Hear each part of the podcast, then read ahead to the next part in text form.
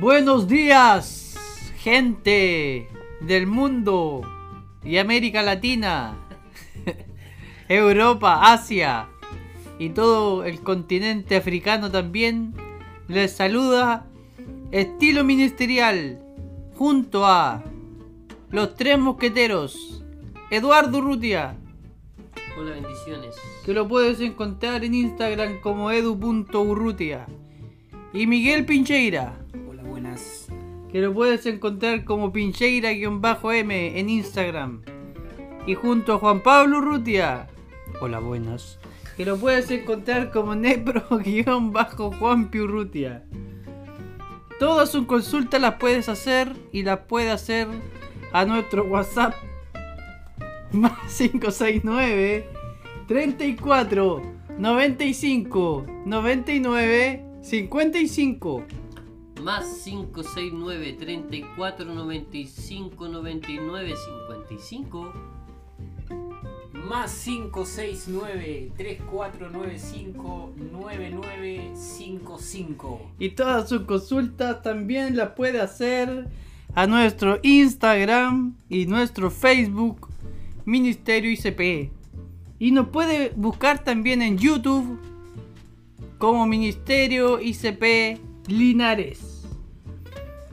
Nos puede escuchar nuestro programa estilo ministerial en Evox, Anchor, Spotify, Apple Podcast como estilo ministerial programa de Ministerio ICP. Hoy estudiaremos la Pascua. En la boca el pasaje de nuestro hermano Miguel Pincheira. Éxodo, capítulo 12, del versículo 1 al versículo 14, Reina Valera, versión o revisión 1960. Como siempre lo decimos, los, invitados, los invitamos a todos nuestros seguidores a votar en Instagram las encuestas que hacemos para elegir los temas que después ustedes escuchan en nuestro podcast. Como decía Juan Pablo, la lección hoy día está en Éxodo capítulo 12 del 1 al 14. Le damos lectura. Habló Jehová a Moisés y a Aarón en la tierra de Egipto diciendo, Este mes os será principio de los meses, para vosotros será este el primero en los meses del año. Hablad a toda la congregación de Israel diciendo, En el 10 de este mes tómese cada uno un cordero según la familia de los padres, un cordero por familia. Mas si la familia fuere tan pequeña que no baste para comer el cordero, entonces él y su vecino inmediato a su casa tomarán uno según el número de las personas, conforme al comer de cada hombre. Haréis la cuenta sobre el cordero. El animal será sin defecto, macho de un año, lo tomaréis de las ovejas o de las cabras y lo guardaréis hasta el día 14 de este mes. Y lo in- inmolará toda la congregación del pueblo de Israel entre las dos tardes. Y tomarán de la sangre y la pondrán en los dos postes y en el dintel de las casas en que lo han de comer. Y aquella noche comerán la carne asada al fuego y panes sin levadura, con hierbas amargas lo comerán. Ninguna cosa comeréis de él cruda, ni cocida en agua, sino asada al fuego, su cabeza con sus pies y sus entrañas. Ninguna cosa dejaréis de él hasta la mañana. Y lo que quedare hasta la mañana, lo quemaréis en el fuego. Y lo comeréis así, ceñidos vuestros lomos, vuestro calzado en vuestros pies y vuestro bordón en vuestra mano. Y lo comeréis apresuradamente, es la Pascua de Jehová. Pues yo pasaré aquella noche por la tierra de Egipto y heriré a todo primo- primogénito en la tierra de Egipto, así de los hombres como de las bestias, y ejecutaré mi juicio en todos los dioses de Egipto. Yo, Jehová. Y la sangre os será por señal en las casas donde vosotros estéis, y veré la sangre y pasaré de vosotros, y no habrá en vosotros plaga de mortandad cuando hiera la tierra de Egipto. Y este día os será en memoria y lo celebraréis como fiesta solemne para Jehová durante vuestras generaciones. Por estatuto perpetuo lo celebraréis. es un pasaje bastante importante eh, en el mundo judío o hebreo. No vamos a decir la palabra del Señor porque creemos que toda la palabra tiene la misma importancia, pero aquí se dan las instrucciones para una de las tres fiestas más importantes que conservó el pueblo judío. No eran las únicas tres que tenía, pero de las más importantes, junto con Pentecostés y Tabernáculos, la fiesta de las enramadas. Se da este contexto en el cual Dios habla a Moisés para que guíe la salida del pueblo de Israel eh, hacia o desde Egipto hacia la, la tierra prometida, como se dice generalmente, y ya después de haber sufrido eh, aquella nación opresora, un, montón de plagas, 10 plagas eh, o 9 plagas, eh, se prepara el pueblo para afrontar la última plaga, que era la muerte de los primogénitos, pero para salvarse, ¿no es cierto? El Señor instaura esta ceremonia, vamos a decirlo de esa manera, por el momento, que es la Pascua y donde se realizan muchas cosas que vienen a ser el arquetipo del Señor Jesús, esta celebración que es central en el Antiguo Testamento y también en la figura del Señor. Se hace en el mes, como dice estos versículos de Nisan, se tomaba en el día 10 el cordero y en el día 14 se examinaba para luego eh, sacrificarlo. Yo no sé si me imagino que tendrán quizás más comentarios sobre los detalles. Si yo quería hacer un alcance acerca del primer versículo que leímos y que leyó nuestro hermano Miguel, eh, perdón, del segundo versículo, dice, este mes os será el principio de los meses para vosotros, será este el primero en los meses del año. Antes de la Pascua, el primer mes del año para los judíos era el a mediados de septiembre actual, por así decirlo, y después de la Pascua era a mediados de marzo. Muy importante que esto eh, es algo importante. Dios no cambia esto eh, por cambiarlo solamente. Él perfectamente podría haberles dicho o podría haber conjugado las cosas para que Dios sacara al pueblo de Israel en, en septiembre o en enero o en marzo o en octubre pero lo hizo en una fecha en particular para que en esa fecha también se celebrara la Pascua y es eh, cuando empieza la primavera. La Pascua judía, a mediados de marzo, eh, también simboliza eh, el comienzo de la primavera para ellos, no para nosotros. Nosotros la primavera comienza en septiembre. Para ellos comienza a mediados de, de marzo. ¿Y qué significa esto? Esto significa que así como espiritualmente también eh, en la Pascua nosotros encontramos nuestra primavera espiritual, por así decirlo, donde empiezan a florecer, donde se comienza eh, el ciclo de la vida, como dice el libro de Salmos, capítulo 104, el versículo 30.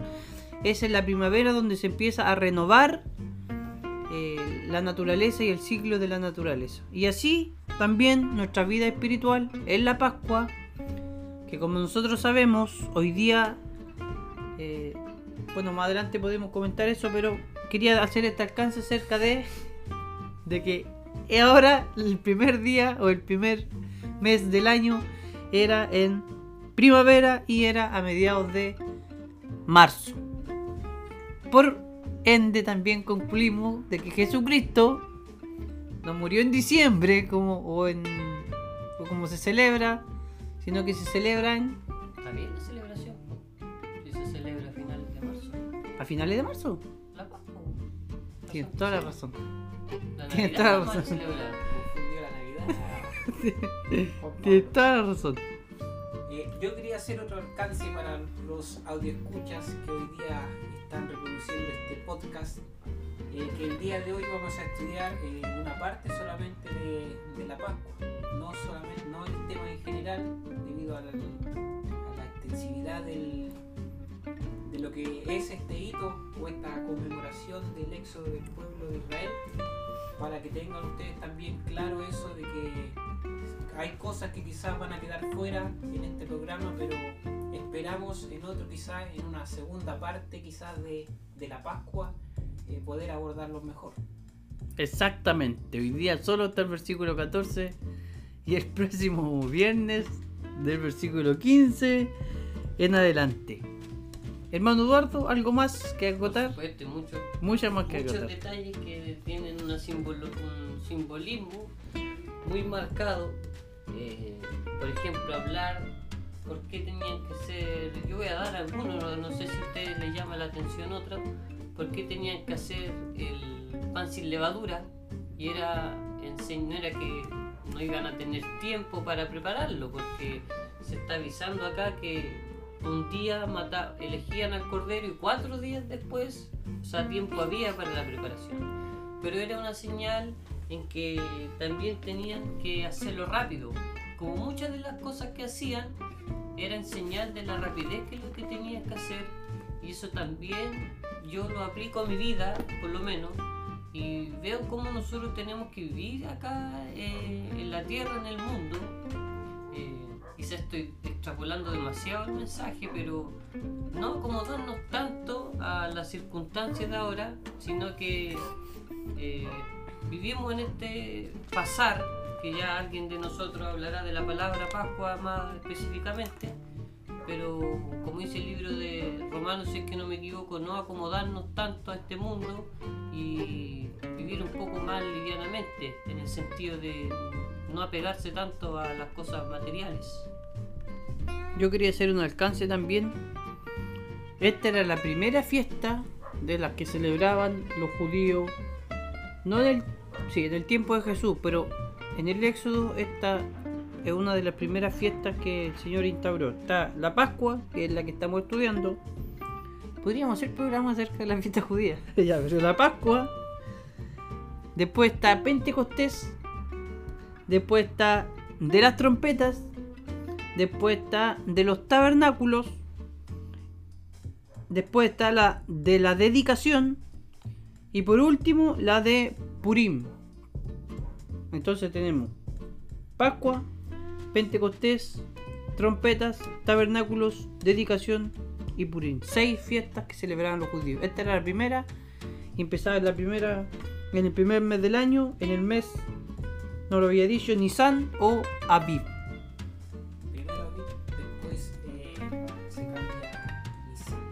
Ya, muy bien. Eh, bueno, para ir eh, como desglosando, como siempre lo hacemos con el pasaje, de este, de estos versículos que vamos a estudiar hoy, se detalla qué animal se debía seleccionar, cuándo se debía sacrificar, qué se debía hacer con la sangre, cuál debía ser el proceso eh, de cocción de este animal, qué se debía hacer con las sobras, cómo se debían de vestir los israelitas al momento de, de ejecutar esta acción y por último, eh, qué hacer con esta sangre o qué significaba esta sangre que, que se ponía en los dinteles de las puertas, ¿no es cierto? Que, que era señal para, para evitar esto, esta plaga, ¿no es cierto? Que, que venía sobre el pueblo de Egipto. Todas esas, como tú decís, tienen un significado que se cumplieron en Jesucristo. Jesús. Eh, se sacrificó entre las tardes, como lo mandó Moisés.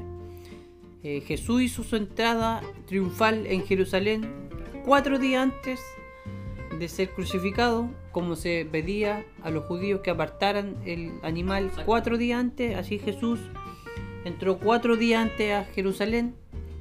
eh, fue eh, martirizado, sufrió azotes, dolores y angustias, tal como también se simbolizan el cordero asándose. Eh, y así Jesús fue cumpliendo No todo. tenía defecto el cordero. No tenía defecto Jesús, exactamente. Y si vemos todas las cosas, tienen alguna relación con la muerte y resurrección de nuestro Señor Jesucristo. Eduardo. Hablar también un poco de, de la sangre que la, se ponía en un tazón. La palabra aquí es saf y se untaba en un hisopo que era símbolo de pureza, que era el follaje de, una planta también que se usaba en ese momento. Y también me llama la atención, como decía el Miguel, para no ir tan desordenado, como dice el 9, ninguna cosa comeréis de él cruda, ni cocida en agua, sino asada al fuego, su cabeza con su piso entraña, ninguna cosa dejaréis de él hasta la mañana. Y lo que quedare hasta la mañana lo quemaréis en el fuego. O sea, tampoco era que se podía desperdiciar algo, que también me imagino yo tiene este símbolo que Jesús dio todo su cuerpo, toda su fuerza, toda su sangre, y no se desperdició nada. ¿Qué otra cosa no se le tenía que hacer al cordero? Que Jesús también lo cumplió. No quebrarle los huesos. No quebrarle los huesos. Y si ustedes se ponen a pensar, es difícil matar a un cordero, comerse a un cordero sin quebrarle los huesos, o algún hueso. Pero así se tiene que hacer y así también fue como lo hizo nuestro Señor Jesucristo, no se le quebró ningún hueso eh, y estaba profetizado que así iba a ser. La tradición era que en la cruz eh, condenados se le quebraran las piernas para a- quizás adelantar el proceso de muerte, pero Jesús no se cumplió, sino que se le entró una lanza para cumplir con esta promesa. A mí me parece interesante destacar eh, lo primero que se nombra aquí de, su- de que tenía que ser este cordero sin mancha. eh, al momento de las personas seleccionar este cordero,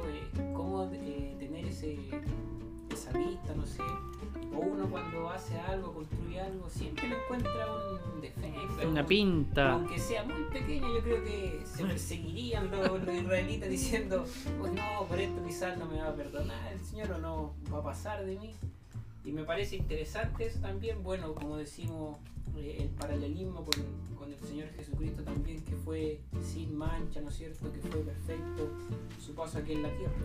Acerca de ese punto, tú lo tocaste y quería hacer un alcance. Cuando Jesús llega al templo y estaban los cambistas eh, haciendo trueques con, las- con las monedas ahí, haciendo negocio y el Señor les bota las mesas, los azota. Algo de eso pasaba porque eh, resulta que, como tú dices, era muy difícil encontrar un cordero que no tuviera ningún defecto. Entonces, ¿qué estaba pasando en ese tiempo? Los que estaban a cargo del templo tenían sus corderos. ¿Ah? Fue posteriormente. Fue posteriormente claro. que en el tiempo de Jesús. Lo que ellos hacían era que ellos seleccionaban corderos, entonces a la vista de ellos esos corderos estaban bien para el sacrificio, entonces llegaba la gente y no llegaba con cordero, porque como le era difícil, entonces les pagaban a ellos y les decían ya deme tal cordero y ellos aprovechaban en ese tiempo y cobraban un poco más de lo que podría valer un cordero, estaban haciendo ganancia ilícita de acuerdo al tema que tú dijiste. Y lo otro que también quería rescatar era que la, para, para los judíos la Pascua marcaba un hito tan importante que las referencias se hacían de acuerdo a la Pascua. Por ejemplo, usted ve en el Nuevo Testamento 6 días antes de la Pascua, 15 días después de la Pascua, 2 días antes de la Pascua. Era como un evento tan importante que marcaba el año. Es como que nosotros hoy día decimos el 18 de septiembre.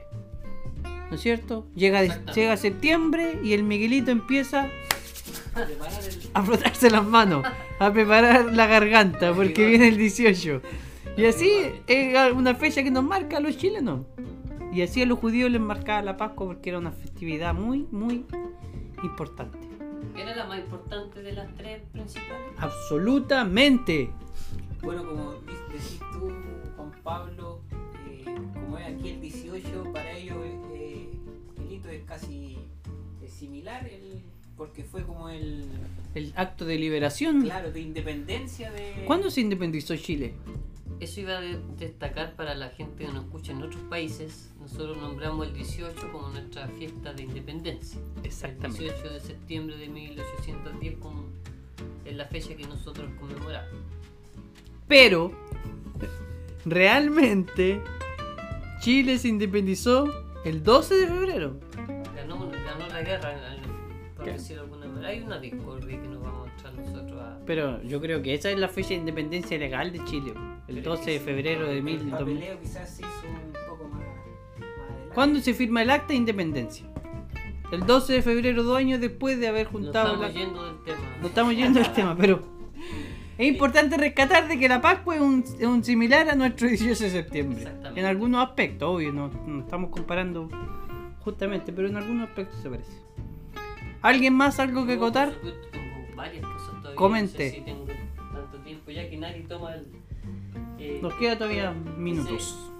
eh, el versículo 12, que yo creo que es el central. Bueno, el 11 dice: Y vuestro bordón, vuestra mano lo comeréis apresuradamente. Es la Pascua de Jehová, pues dice el 12: Yo pasaré aquella noche.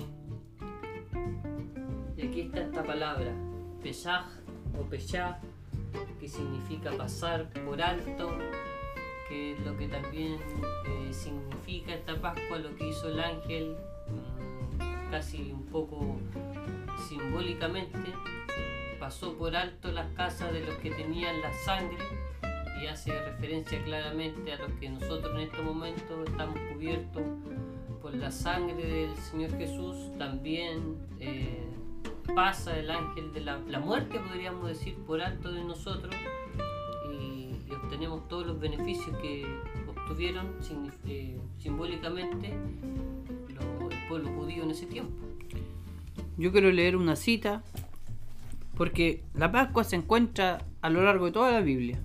Entonces, quiero leer una cita solamente en 1 de Corintios, capítulo 5, el versículo 7 dice: Limpiaos pues de la vieja levadura, la que seáis para que seáis nueva masa, sin levadura como sois. Porque vuestra Pascua, que es Cristo, ya fue sacrificada por nosotros. O sea, Pablo dice que ahora el simbolismo de la Pascua que celebraban los judíos viene a representarse en el sacrificio que hizo Jesucristo por cada uno de nosotros. Algo para destacar que me gustaría a mí también, de, bueno, varias cosas, como decía Eduardo, para seguir hablando, pero en honor al tiempo no, la- no las vamos a, a escudriñar más, pero en el versículo 12 cuando dice, yo pasaré aquella noche por la tierra de Egipto y heriré a todo primogénito en la tierra de Egipto, así de los hombres como de las bestias, y ejecutaré mis juicios en todos los dioses de Egipto. O sea, me parece a mí eh, muy como un golpe de autoridad eh, o de clarificación del Señor, eh, como siempre lo hace, de, de decir que Él es el único Dios y la otra creencia echarla por tierra. Como era muy común en, en esos tiempos en Egipto, de creer en dioses paganos, dioses que se simboli- simbolizaban en animales. Con esta acción el Señor deja en claro que, que Él es el verdadero poderoso en la tierra y solo los que hiciesen lo que Él eh, decía eh, podían salvar a, a los primogénitos en este caso. Exactamente. Bueno, yo también quiero agotar otro punto acerca de la Pascua. Es que la Pascua sufrió algunas modificaciones muy pequeñas, pero las sufrió a lo largo de los años. Por ejemplo, esta es la primera Pascua que se celebró y como la mandó Moisés, como, como la mandó Dios, perdón, que se celebrara, con el tiempo dejaron de comerse un cabrito o ofrecer un cabrito porque Un cordero. un cordero. Porque, por ejemplo, las familias muy pobres no tenían para tener cordero. Entonces ofrecían dos palomitos. Palomitas, dos pajaritos, dos tortelitas, no sé, no me acuerdo si eran pa- los pájaros que eran, pero eran pajaritos, Aves. aves. Y esto nos demuestra también que Jesús venía de una familia muy pobre, porque ellos no ofrecieron y no traían un cordero a sacrificar, sino que traían aves, porque eran más pobres. Eh, y también quiero hacer una pequeña reflexión acerca de lo que es la Pascua. Como fiesta se instauró ahora, 1500 y tantos años antes de Cristo. Pero el sacrificio del cordero lo vemos en el tiempo de Abraham, por ejemplo, que podría simbolizar una Pascua. Lo vemos en el Génesis, cuando se. En los primeros capítulos, cuando Jesús, o sea, cuando Dios dice que tiene que sacrificar un animal para vestir a Adán y Eva porque habían pecado, los cubre con pieles de animales. Entonces, seguramente tuvo que sacrificar un animal. La Pascua siempre simbolizó y estuvo eh, el sacrificio de Cristo. Hoy día lo vemos como una fiesta y como la institución de una fiesta, pero el sacrificio del animal estuvo y está siempre dentro de la Biblia. Referente a eso, eh, lo primero que decías tú de que Moisés sigue escribiendo después eh, acerca de, de la Pascua, lo nombra en, capítulo 23, del versículo 14 al 17 y en Deuteronomio 16 del 1 al 8, donde detalla con más claridad eh, sobre este día y cómo se debía realizar este proceso de la Pascua. Yo para ir ya con mi último comentario, mencionar un poco qué pasa con la Pascua en la actualidad. Como decía el Juanpi, la Pascua en estos comienzos se empezó a celebrar o hacer como ceremonia una vez que se instauró el templo, se empezó a hacer en el templo también, como lo vemos en, los tiempos de Jesús. Hay un, un comentario que dice, eh, el pueblo se reunía en grupos en el patio exterior del templo para matar las víctimas pascuales. Los sacerdotes se ubicaban en dos filas. En una fila cada uno de los sacerdotes tenía un tazón de oro y en la otra un tazón de plata. El tazón que recibía la sangre de un animal que moría se pasaba de mano en mano en, un, en una fila donde el último sacerdote echaba la sangre en forma ritual sobre el altar. Todo esto se hacía al tiempo que se cantaba el Jalel, que es el salmo en nuestra Biblia desde el 113 al 118. Los grupos celebrantes generalmente constituían unidades familiares, pero también existían otros vínculos tales como el que ligaba a nuestro Señor a sus discípulos. Eh, para conocer un poco cómo se hacía, insisto, se hizo hasta solamente el 70 después de Cristo porque después el templo se arruinaba. Hoy día los samaritanos siguen celebrando la Pascua. En un comienzo lo hacían en la cima del monte Gerizim, pero con la invasión musulmana que puso un cementerio ahí, en la actualidad lo celebran en las laderas del monte Gerizim. Eso pasa con la Pascua en la actualidad. Yo los voy a sorprender con este dato. Para ustedes, ¿quién sacrificaba el animal? ¿El sacerdote? ¿El oferente? ¿El sacerdote? O el, O el- o el oferente. ¿O el oferente? El sacerdote, Miguel. abuelo de pájaro. El Miguel apuntó.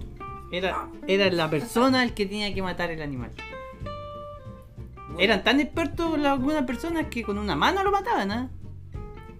Imagínate. Se iban especializando, yo creo. Exactamente, todos los años. Eh, bueno, yo espero que podamos seguir estudiando este pasaje. eh, me voy a guardar mi reflexión final para la segunda parte eh, de la Me Pascua. Pascua. sorprendió, ¿ah?